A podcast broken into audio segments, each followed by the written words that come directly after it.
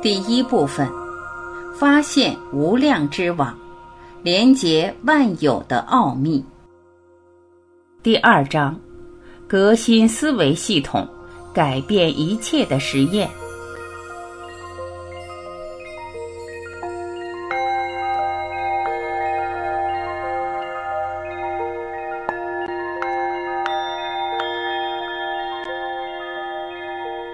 万事万物皆基于某个简单的想法。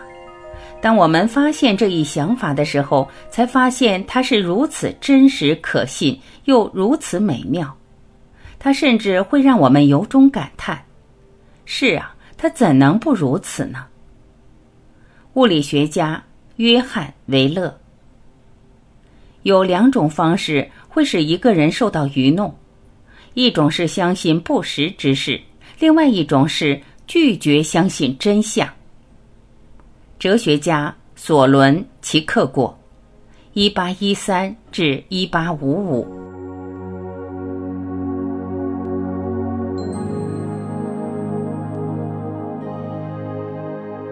清晨的第一缕阳光照耀着我们身后那座耸立于东方的基督圣雪山，并投下一道长长的影子。我约了好友约瑟夫，跟他一起散步、聊天，并享受这个清晨的美好时光。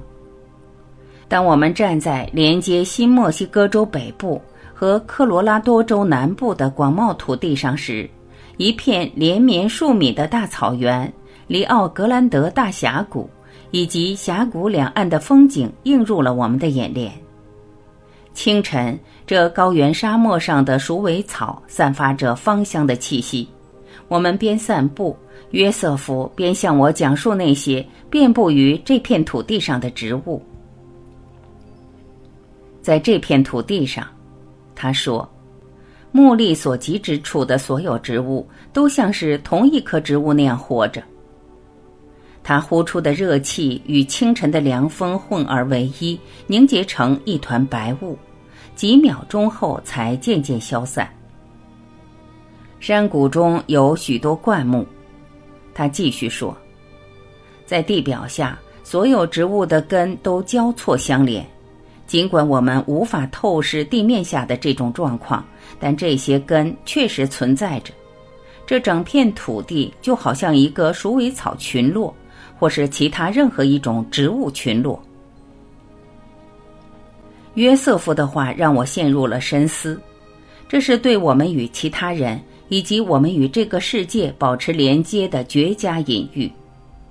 我们一直被教导说，人与人之间是彼此分离的，我们与世界、与他人以及与所有的事都是分离的。如此的教导让我们觉得孤立、孤独。很多时候，更让我们无力去改变那些让我们受伤或让他人受苦的原因。讽刺的是，我们又被各种自助的书籍和工作坊所淹没，由他们来告诉我们，人与人都是深切连接的。我们的意识非常强大，人类社会是一个稀有的大家庭。听着约瑟夫的话。我想到了伟大诗人鲁米那首描述我们现状的诗句：“人是多么奇怪的动物。”他说：“由于对自己的不朽感到恐惧，而宁愿枯坐于黑暗的地狱深渊之中。”一点没错，我想着，不仅这片土地上的植物是互相连接着的，而且它们也都拥有着比各自独立时更强大的力量。举例来说。这个山谷中的任何一株灌木都只能影响到它周围的一小片区域。然而，若是成千上万株灌木长在一起，那它们的影响就将无法估量。这种群落的生长能改变土地本身的酸碱度，以确保有利于它自身的生存。同时，这种现象的边缘效应，产生大量的氧气，恰好是我们所需的。作为一个密不可分的群落，这些植物改变了他们的世界。新墨西哥州山谷中的鼠尾草之于那个山谷，就如同我们所有人之于这个世界一样，其相似性绝对超过我们的想象。这些鼠尾草不仅单独，也集体性的影响着他们的世界。我们也同样在影响我们的世界时发挥着重要的作用。越来越多的研究表明，我们并非这个业已形成的世界中迟来一步的匆匆过客。实验证据显示，我们一直都是宇宙的创造者，并不断丰富着那些已然存在的事物。换句话说，我们似乎正是那股形成宇宙的能量。也是我们所创造的一切的体验者，这都是因为我们是有意识的，而意识似乎就是组成这个宇宙的材料。这也正是量子理论中让爱因斯坦百思不得其解的地方。直到他过世，他都坚信整个宇宙是独立于我们而存在着的。而对于分析人类对世界的影响，以及有关观察者。会对观察结果产生影响的实验，他只是淡淡的说：“我宁愿认为，就算我不看，月亮还是挂在那儿的。尽管我们并不完全清楚自身在创造过程中所扮演的角色，量子领域里的实验却清晰地向我们展示了意识对存在的所有基本粒子都具有直接的影响力，而我们是意识的主人。”爱因斯坦的同事。同是普林斯顿大学的教授约翰·维勒，或许对我们的新角色进行了绝佳的总结。维勒的研究让他相信，我们或许活在一个由意识组成的世界之中，一个参与式的宇宙发展过程里。根据这个参与式的原则，维勒说：“我们很难想象这个宇宙的某一部分竟然不需要观察者而独立存在。”因为这个宇宙的构建材料正是由参与式的观察者构成的，他提出了量子理论的核心观点：没有一种自然现象不是经过观察或记忆而成为自然现象的。空间即是无量之网。如果构建宇宙的材料是由观察和参与，我们的观察和参与而来。那我们到底创造了些什么东西？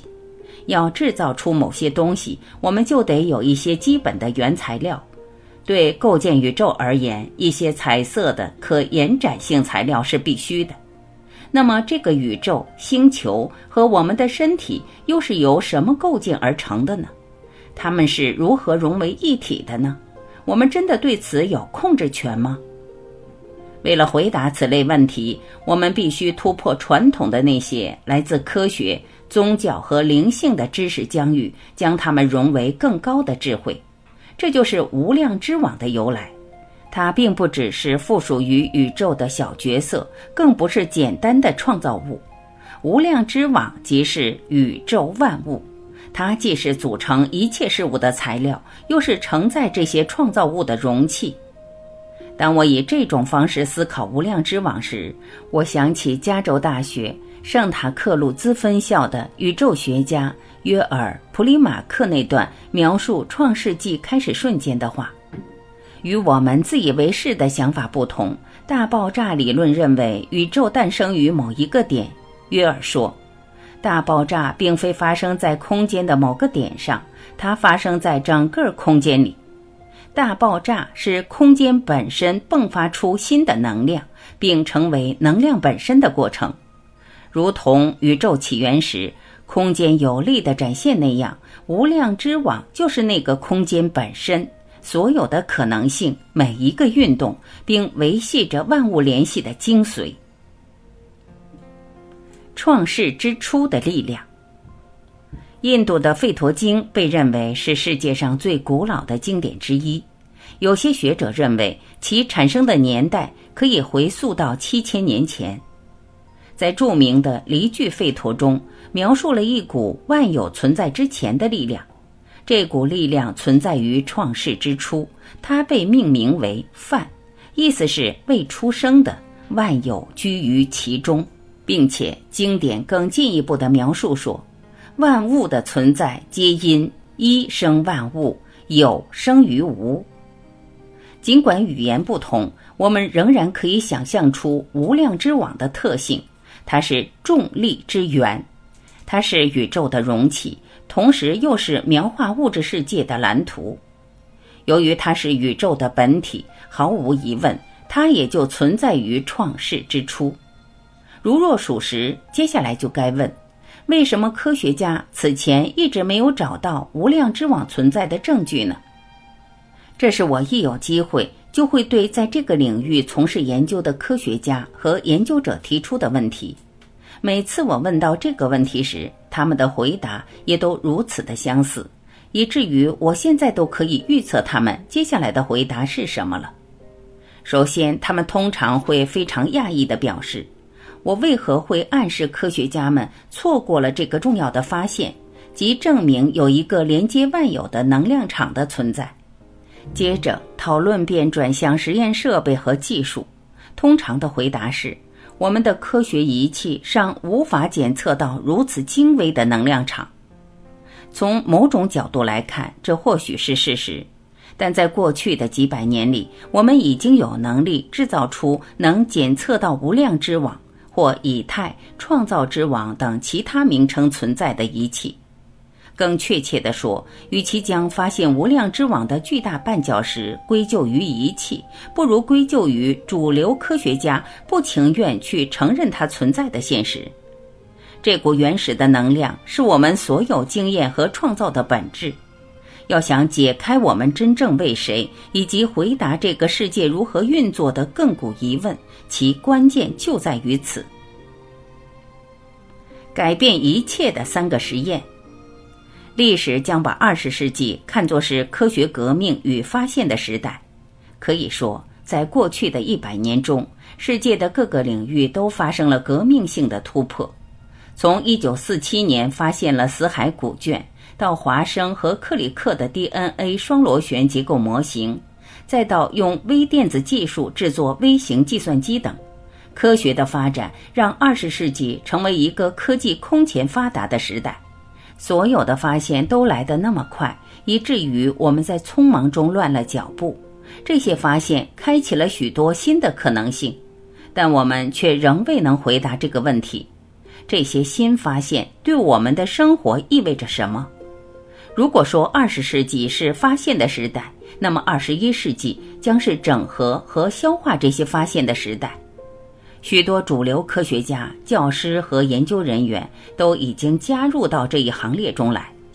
尽管许多理论、洞见、论述及想法对同一能量场的存在做了讨论，而直到最近才有实验证实了无量之网的存在。在一九九三年至二零零零年间。一系列史无前例的实验，终于证实了一个潜在的能量场正充盈在整个宇宙间。为了达到本书的目的，我选择了其中三个能清晰说明并重新定义我们对真相的看法。我得强调一下，这些只是最具代表性的实验，因为目前几乎天天都有得出相似结果的报告被发表。这些研究都非常精彩。而最让我感兴趣的，却是人们对每个研究背后的思考。举例来说，当科学家们设计一个实验来研究人类 DNA 和物质之间的关系时，可以预见一个重大的思维转换将会发生。我之所以这么说，是因为在这些实验能证明这一关系存在之前，人们通常的想法是：我们这个世界中的一切都是各自独立的。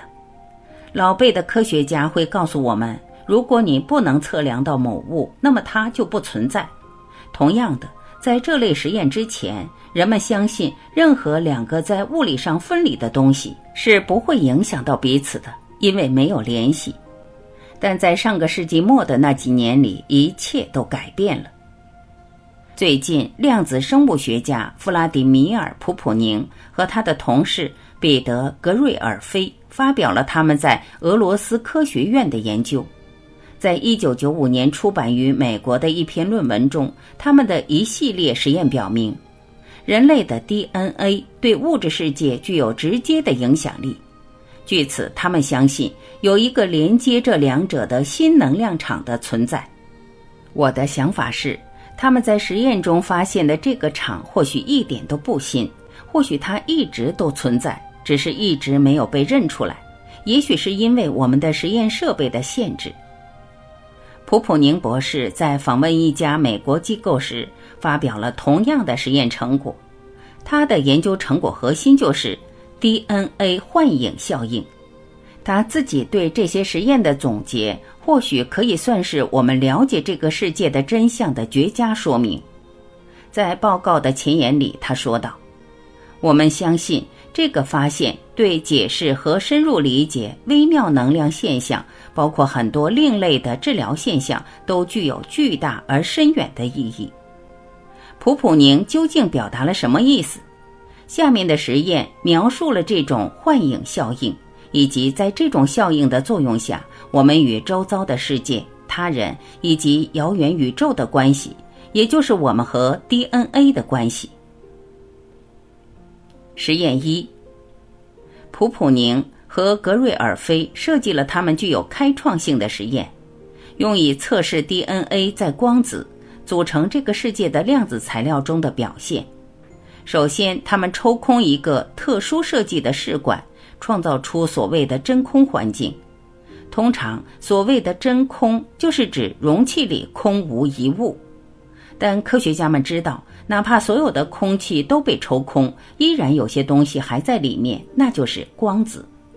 科学家们可以用精确制造的设备检测到光子在试管中所处的具体位置。他们想知道光子是分散在各处，还是附着在管壁，亦或是聚集在试管底部的。结果正如他们的预期，光子完全是随机分布的。换句话说，容器内的微粒分散于各处，正如科学家普普宁和他的团队所预料的那样。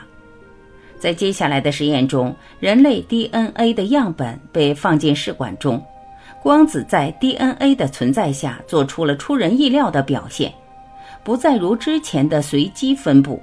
光子在生命体存在的情况下进行了重新排列。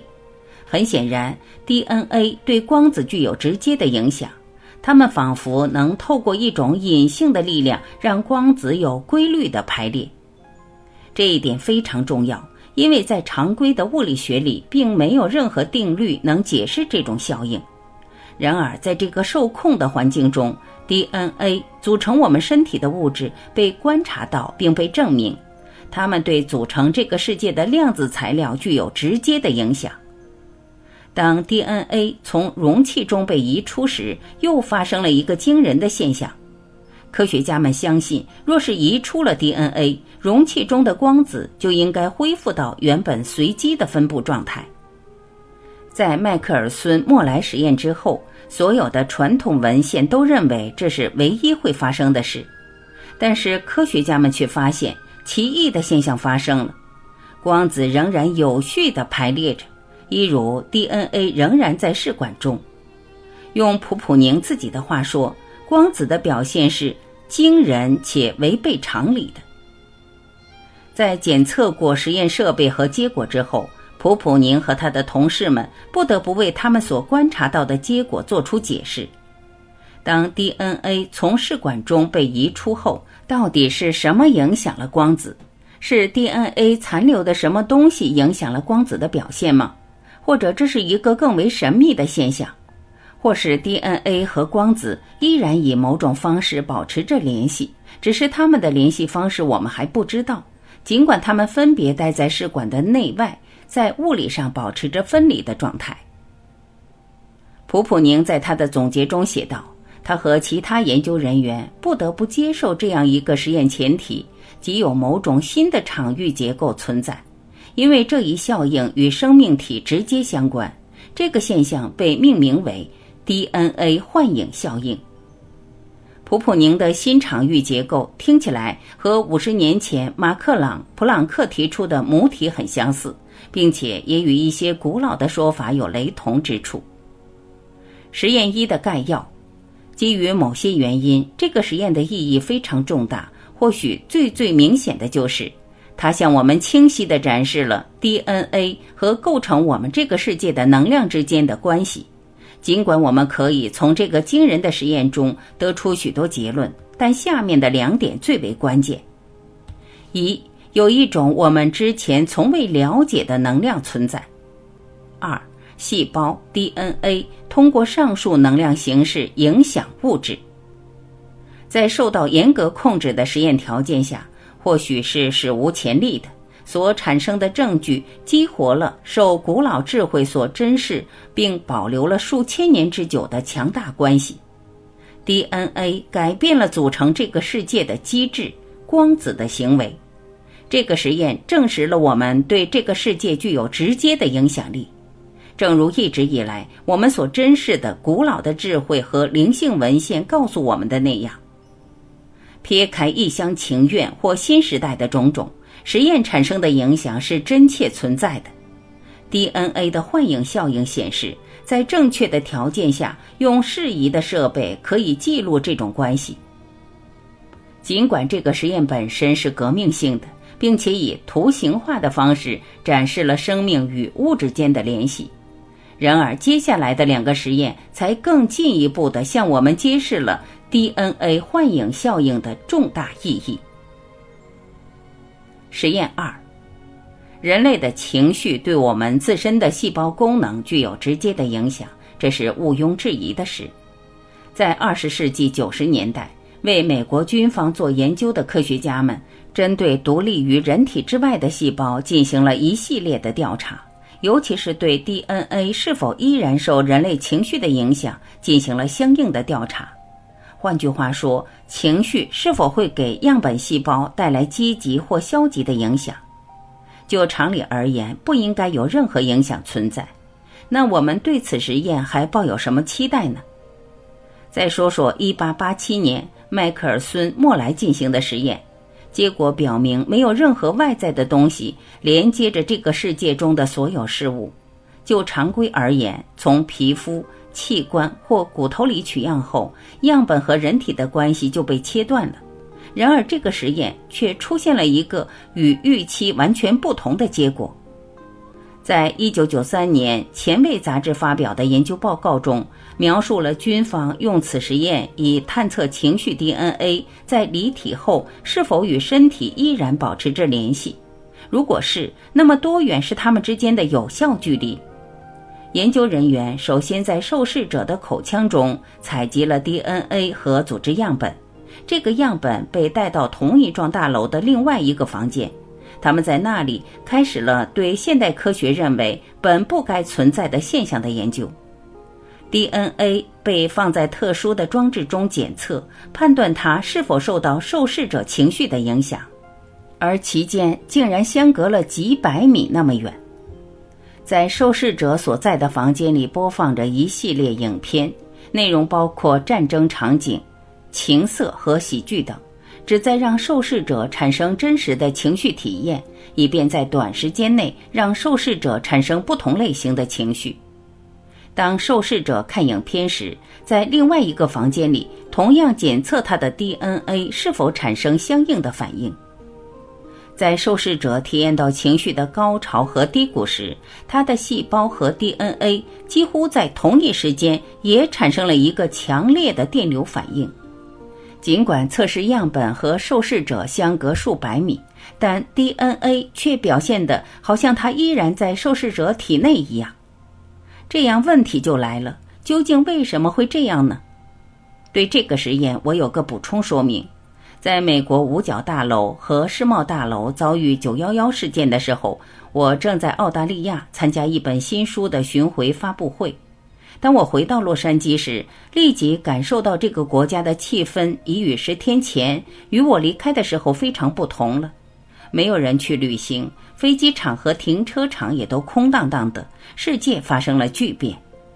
回国后不久，我应邀在洛杉矶的一个会议上做演讲。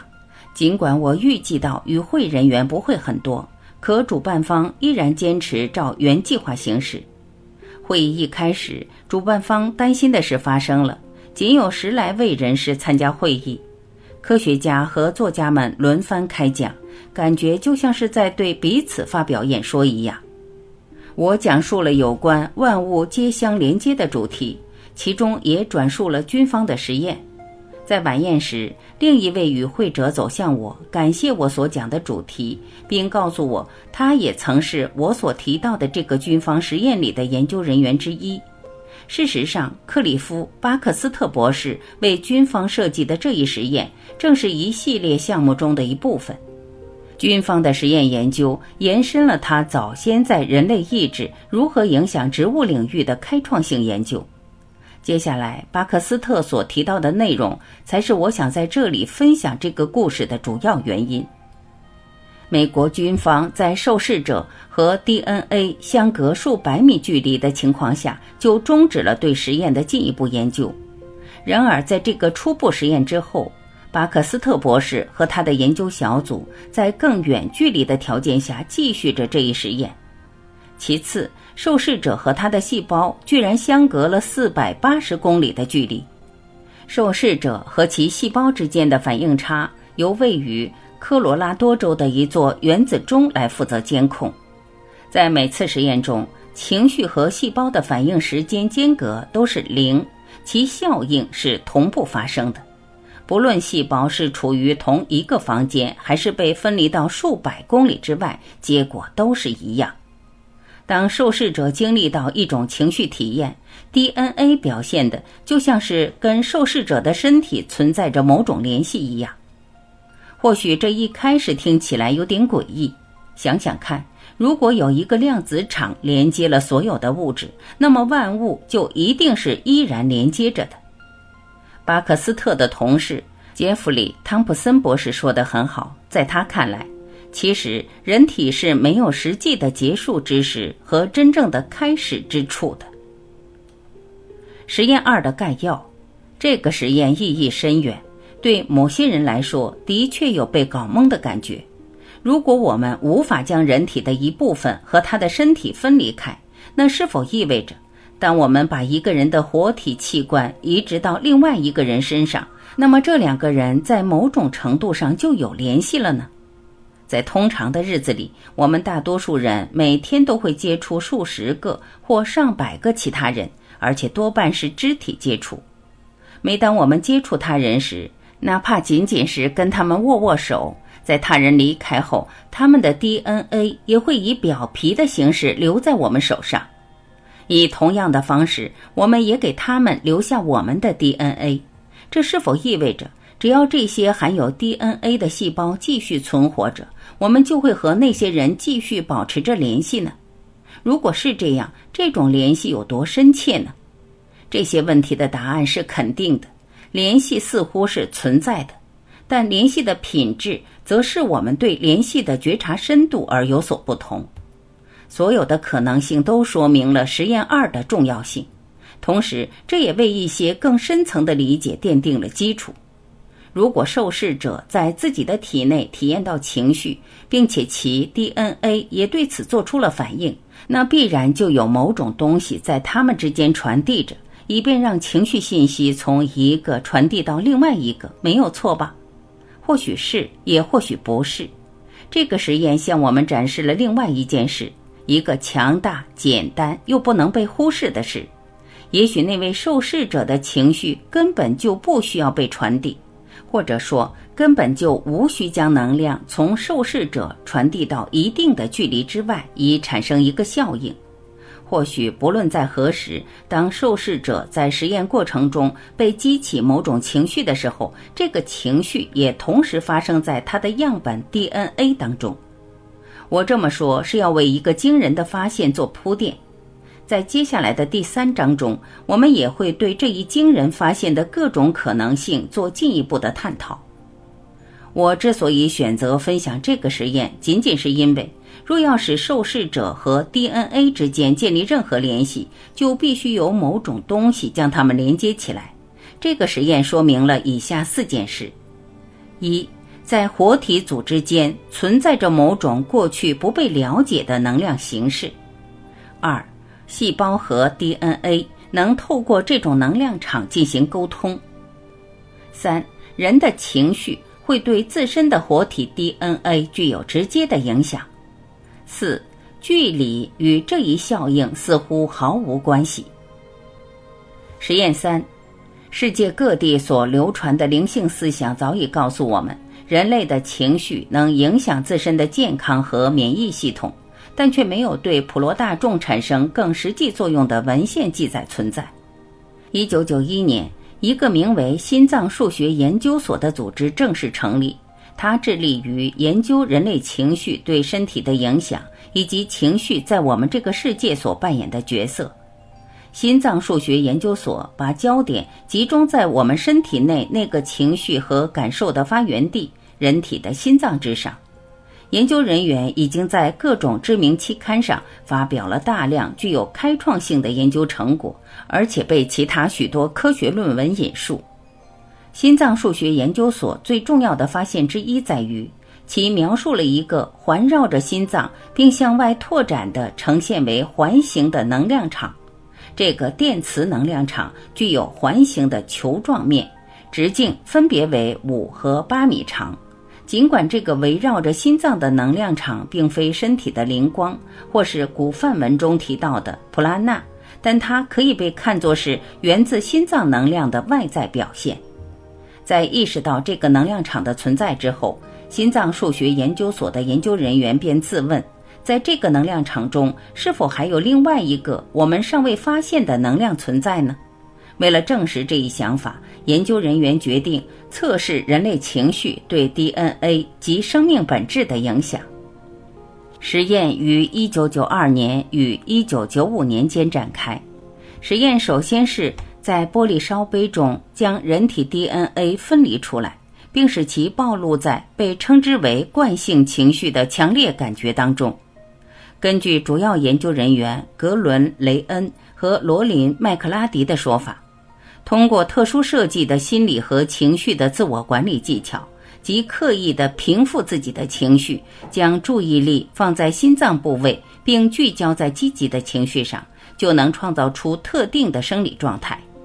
他们对五位受过惯性情绪训练的受试者进行了一系列的相关测试。通过特殊的技术来分析 DNA 在化学和外形上的变化，这样使研究人员能够检测到任何变化的产生。测试结果没有任何疑问，其意义也清晰明了。结果显示，人类的情绪改变了 DNA 的形状，在没有物理性接触的情况下。仅通过参与者自身产生的精确感觉，就能影响到烧杯中的 DNA 分子。在第一次实验中，参与者仅有一人。实验结果由直接的意图、无条件的爱和特定 DNA 分子图像的混合影响产生。用其中一位研究人员的话说，这些实验结果表明。不同的意图会产生不同的效果，也会导致 DNA 分子的蜷缩或伸展。很显然，这意味着实验的含义已经超越了过去正统科学理论所能接受的范围。长期以来，我们都相信自己体内的 DNA 始终表现为一种固定的形态。普遍的思潮认为，DNA 的数量也是固定的。我们自出生以来一直都是得到什么就拥有什么，除了如药物、化学品、电流等之外，我们的 DNA 不会随着我们生活中各种事物的变化而变化。然而，实验结果却告诉我们，事实并非如此。改变世界的内在科技，那么这些实验对我们与这个世界的关系又有什么作用呢？这三个实验的共同点就是人类的 DNA。就世俗的观点来看，我们从来不会认为自己身体内的生命物质会对外在的世界有任何作用，而且也从来不认为人类的情绪会对人体内的 DNA 有什么影响，更何况是相隔几百公里之外的地方。然而，这正是实验所得出的结果。如果我们撇开其他，单独玩味每一个实验，它们都是非常有趣的。每个实验都向我们展示了其超越常规想法而存在的一些反常现象。某些发现甚至还会让人感到略微的震惊。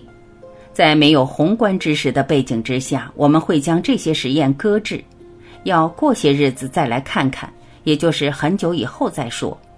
但当我们将这三个实验综合考虑一下，一个思维变革就会产生了，它们将是同一件事。如果我们将每个实验都看作是一个大拼图中的一块，那么这件事就会像埃舍尔绘画中的图案一样凸显出来。就让我们再仔细瞧瞧吧。在第一个实验中，普普宁向我们展示了人类的 DNA 对光波具有直接的影响。在第二个实验军方的实验中，我们知道。不论我们是与自己的样本 DNA 处于同一间屋子，还是被分割到几百公里之外，我们都和这些分子保持着联系，效果也始终一致。在第三个实验中，心脏数学研究所的研究人员向我们展示了人类情绪对 DNA 的直接影响，以及它对组成这个世界的基本物质所具有的直接影响。这就是一项新科技。一项内在科技的开端，它不只是告诉我们我们对自己的身体和世界具有影响力，它还告诉我们这个影响力的确存在，并且就是这样发挥效力的。所有的这些实验都能得出两个相似的结论，这也正是本书的核心所在。一，外在确实存在着某种东西，能量母体连接着宇宙间的万物。这个互相连接的场域，正是上述实验获得意外结果的原因所在。二，我们体内的 DNA 让我们可以获得那个连接整个宇宙的能量，而情绪是我们进入这个场域的关键。此外，这些实验说明，我们与这个场域的连接也是我们存在的本质。如果我们知道它是如何运作的。以及自身是如何与之连接的，那么我们就有了足以应用到生活中去的关于这个场域的知识。现在，我请你来思考这些实验的结果和意义，它们到底会对你的生活产生什么影响？如果我们能获得这股能量，改变万物被创造出来的量子蓝图，还有什么问题是无法解决的？有什么疾病是不能被治愈的？有什么境遇是无法改善的？这个蓝图就是之前未被认可的能量场，它被马克思·普朗克称之为具有意识和智能的心智。无量之网。实验表明，无量之网由一种我们过去不知道的能量形式构成，这就是为什么科学家用了这么久的时间才找到它的原因所在。它被称之为微妙的能量，那是因为它的运作方式不同于传统的电场。相反的，它更像是一张组织紧密的网。它就是被我称为无量之网的那个东西。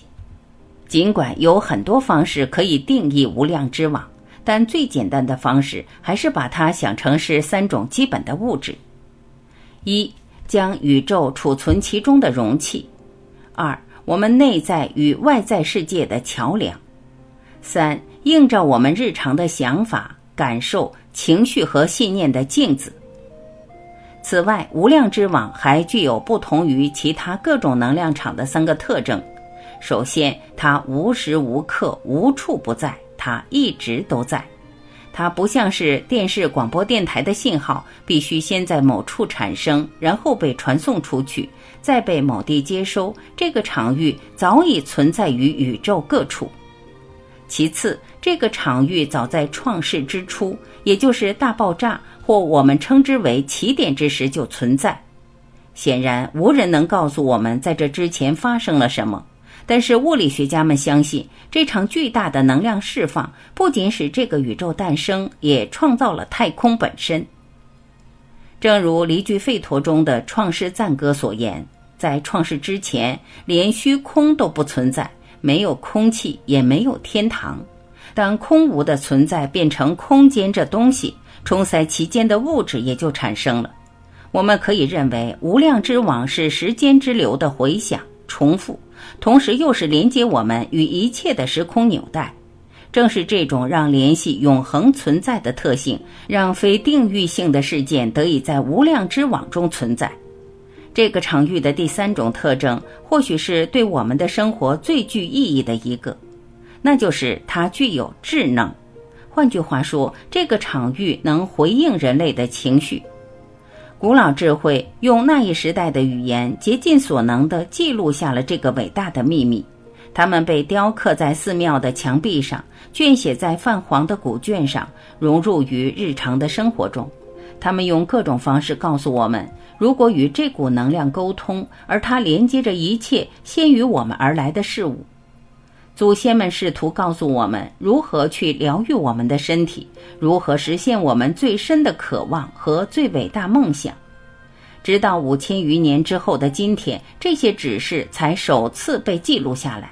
他们是在用科学的语言指引我们重新发现自己与世界之间的这种联系。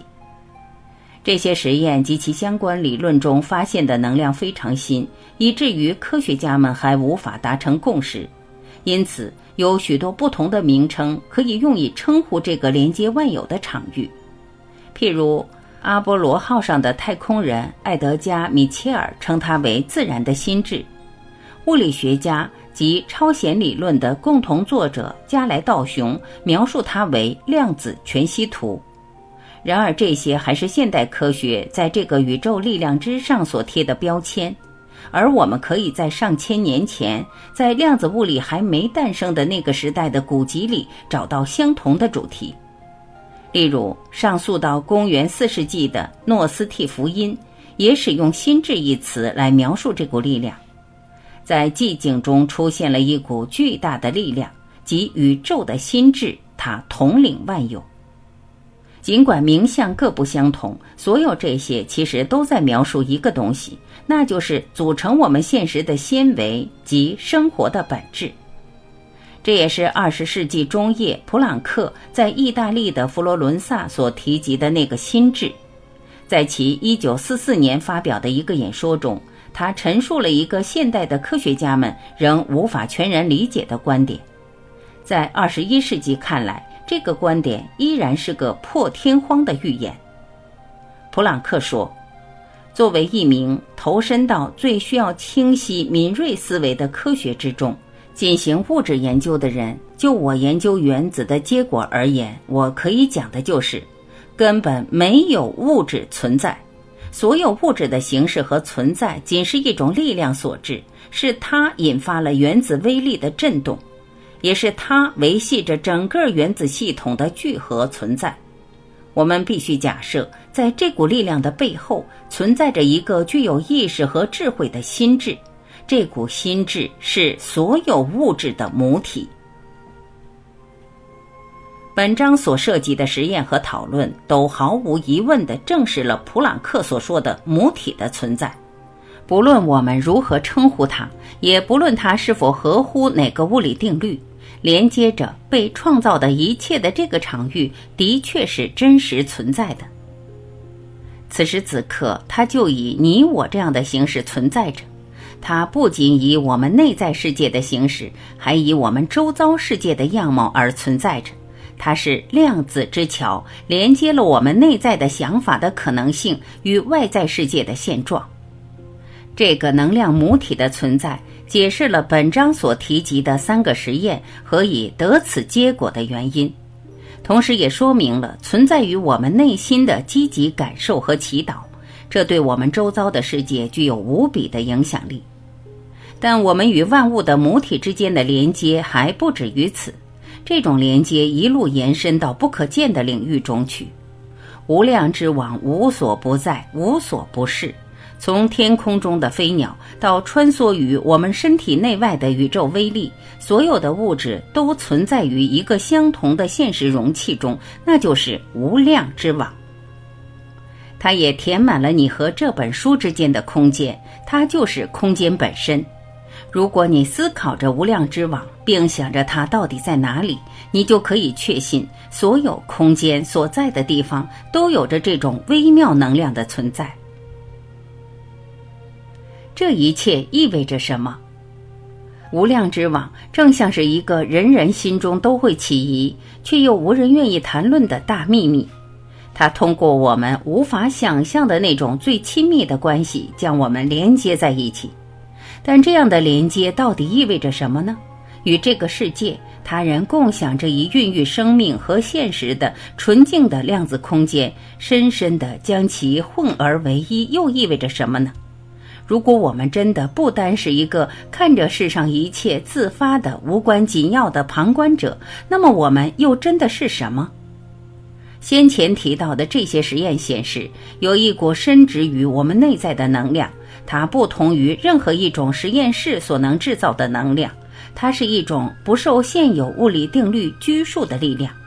我们也不必依靠一个实验室才能了解这种连接是否真的存在。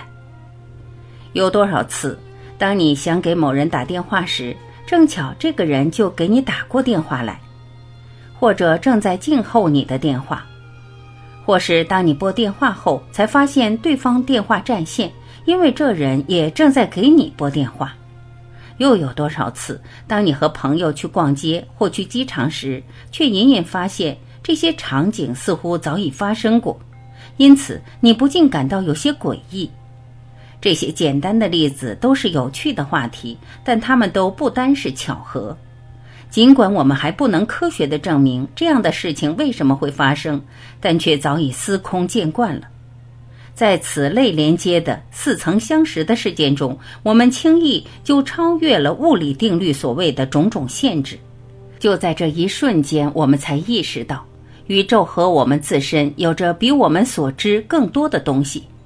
也正是这种力量，才让我们知道，我们不只是这个世界的旁观者。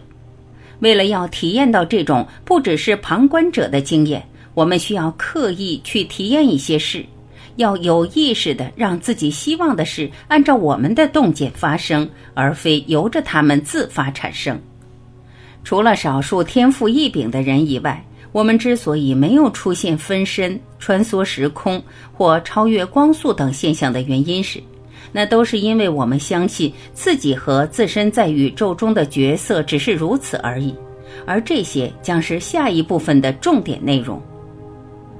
我们是创造者，不仅如此，我们还是连接万物的创造者。通过无量之网，我们参与到赋予生命意义的瞬息万变之中。接下来的问题不是我们是否是被动的观察者，而是我们该如何主动去创造。